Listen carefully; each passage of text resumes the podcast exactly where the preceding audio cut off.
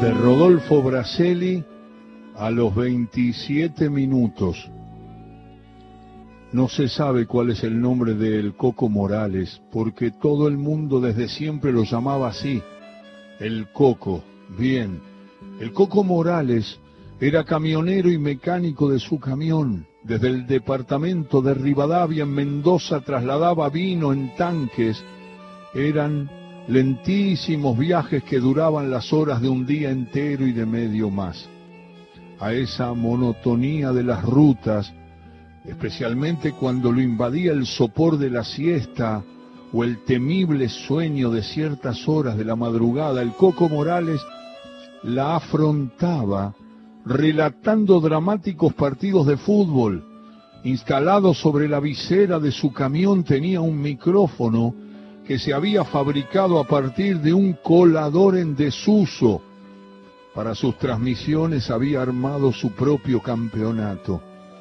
Las alternativas de ese campeonato, digitadas, inventadas por él, no coincidían con las del campeonato real. En cierta forma, el Coco Morales era el dios de esos torneos. El equipo de sus amores, independiente de Avellaneda, siempre estaba prendido entre los punteros y ganaba por lo menos un campeonato de cada tres.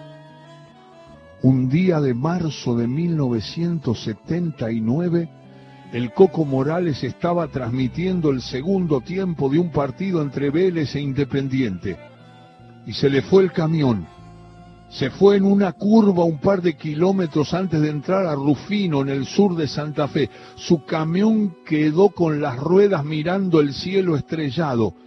La inmensidad del pasto fue redimida por el emocionante olor a vino derramado. A los 20 minutos no más llegó la ambulancia. El coco todavía respiraba, pero estaba bañado en sangre e inconsciente. Ya en la ambulancia le aplicaron oxígeno. Abrió apenas los ojos y al ver la mascarilla la consideró micrófono y sin más dijo, y el partido se suspende a los 27 minutos del segundo tiempo. Y cerró los ojos el Coco Morales.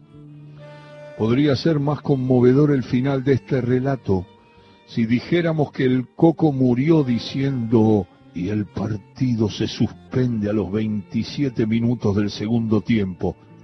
Pero no fue así una conmoción cerebral pasajera, seis puntos de sutura en la frente, un par de semanas de descanso y todo fue nada más que un susto.